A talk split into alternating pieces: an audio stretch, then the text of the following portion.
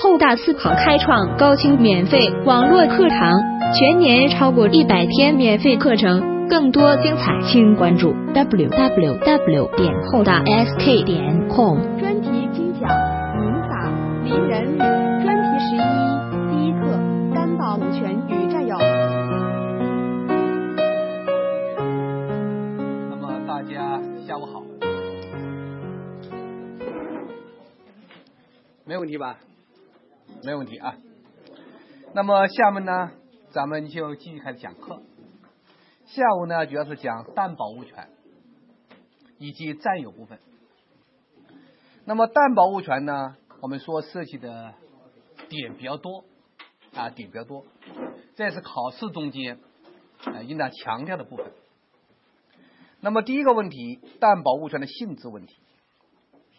那么担保物权的性质啊，第一个点我们要强调，担保物权具有从属性。啊，担保物权具有从属性。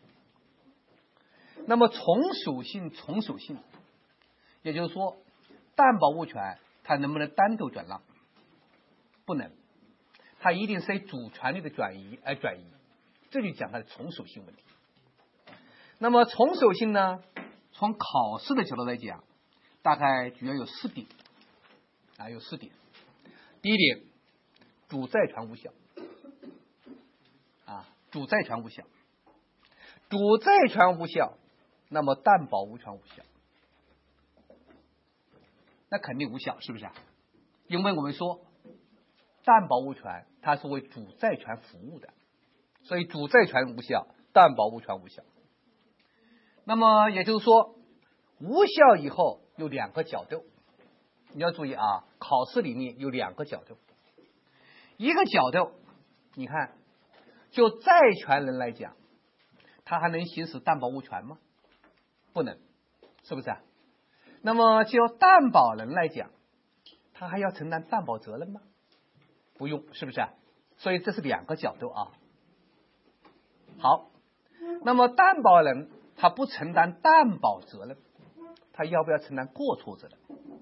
要啊，他虽然不用承担担保责任，但是他可以要求承担过错责任。他有过错的，要承担过错责任，这是这一点。这过错责任那跟担保责任那就不一样了，是不是啊？过错责任它产生的是个什么权？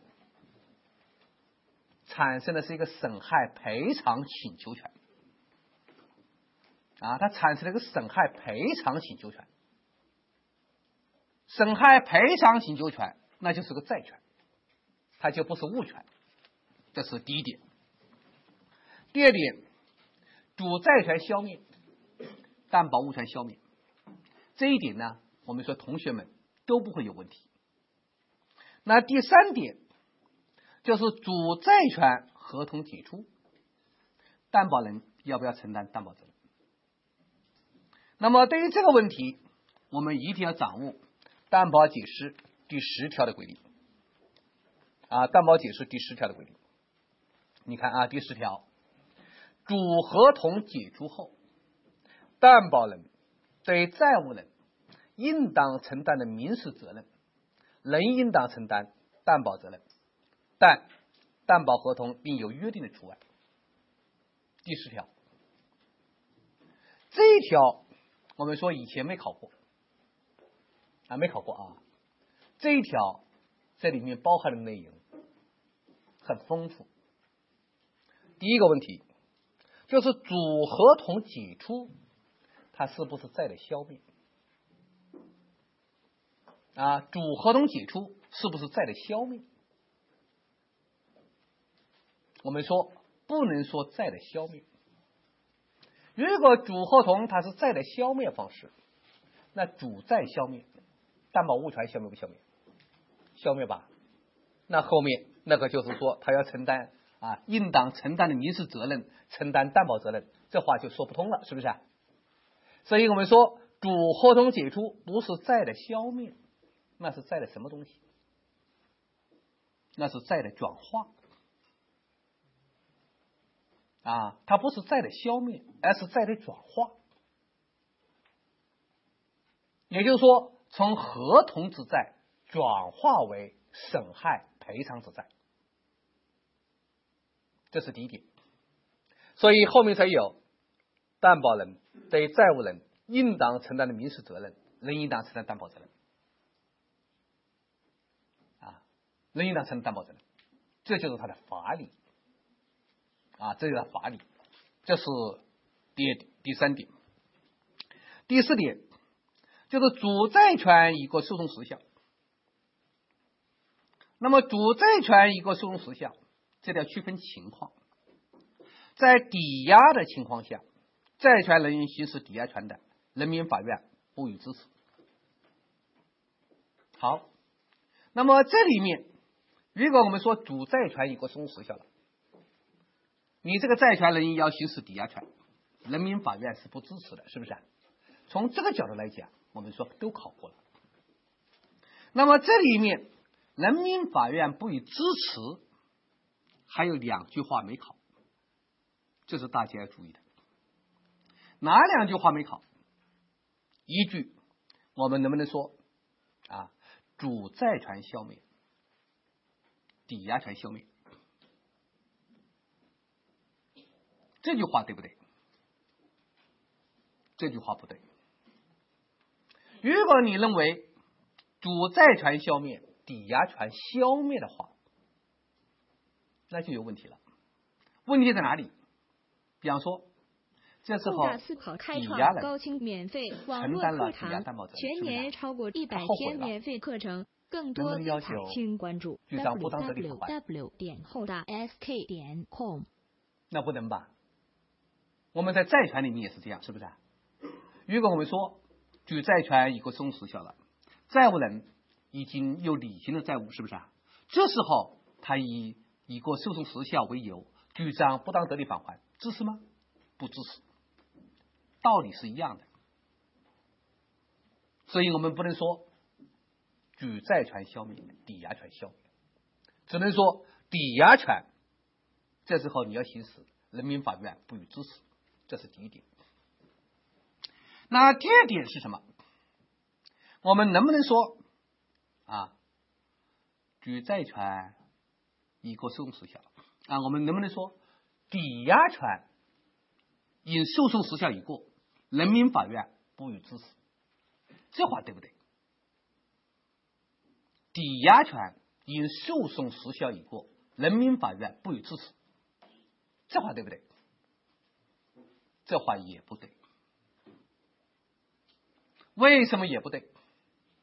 我们说诉讼时效适用于什么？债权请求权吧？那抵押权适用不适用诉讼时效？适用不适用？不适用。抵押权是物权。你要这么说，那你就犯了一个理论错误。那就说什么？抵押权适用诉讼时效，是不是？啊我们的法条表示什么？他是讲主债权一个诉讼时效，啊，债权人行使抵押权的，人民法院不予支持。这个表述是讲什么？是讲抵押权跟债权的关系啊。所以我们说还有两点没考啊，两点没考。好，这算我们讲啊，第一个问题。第二个问题，我们说担保物权具有不可分性。啊，具有不可分性。不可分性怎么理解？学理上有各种各样的观点。从考试的角度来讲，注意什么？注意这个问题，叫做担保物，它的市场行情可能有涨有落，是不是啊？这时候担保物权不受影响。举个例子，你看啊，甲企业向银行贷款一千万。用自己的办公大楼抵押给银行了，抵押了是不是？好，后来我们说，你看对这个办公大楼抵押以后，一年以后重新进行评估，这个楼只是多少钱呢？只是五百万了。好，那么这时候银行有没有权利要求甲企业再提供新的担保？有没有？没有吧？没有，为什么没有？这就是不可分性的体现。那么相反的，同样的道理，比方说一年以后他重重新进行评估，当时评估是一千万，是不是？一年以后的评估两千万了，还剩下一千万吧？他用剩下的一千万再去抵押贷款，行不行？这也不行，这是说不可分性的体现啊，它不受市场行情涨落的影响。好，这是第二点。第三点就是担保物权的物上代位性。这个物上代位性呢，主要存在于什么领域？三个问题，一个就是保险金，一个就是赔偿金，一个就是赔偿物啊，存在于这。当然，对于保险金来讲，有问题啊，这个有争论的。什么争论？我们说。存在于保险金上没有问题啊！举个举个例子啊，你看，甲企业向银行贷款一千万，用自己的办公楼抵押了，是不是啊？这个办公楼呢，它将保险公司形成了保险合同。好，办公楼被火烧了，那保险公司就得支付保险金吧？好，那么这种情况下，这个保险金的我们说请求权。是谁享有？是甲企业享有，还是银行享有？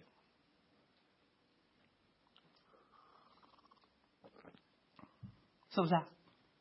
有这个问题吧？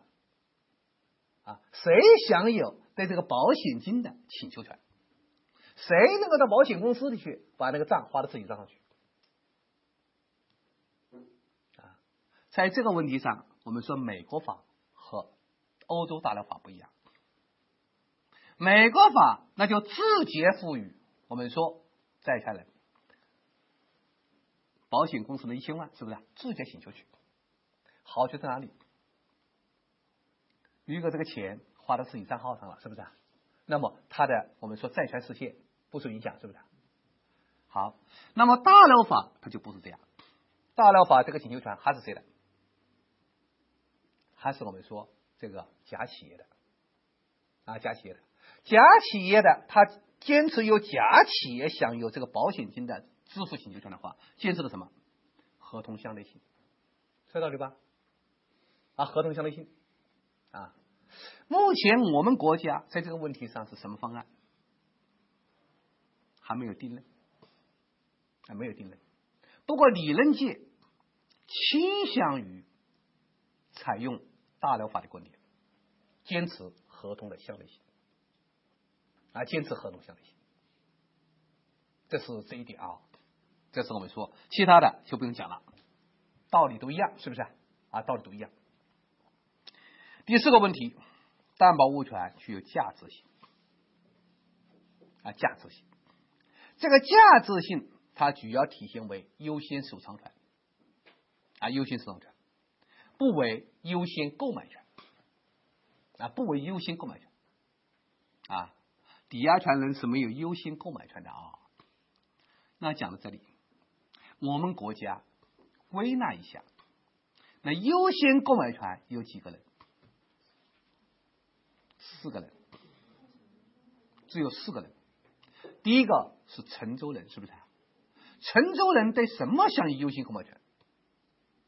陈州的房屋享有优先购买权，是不是？这是第一个。第二个是什么？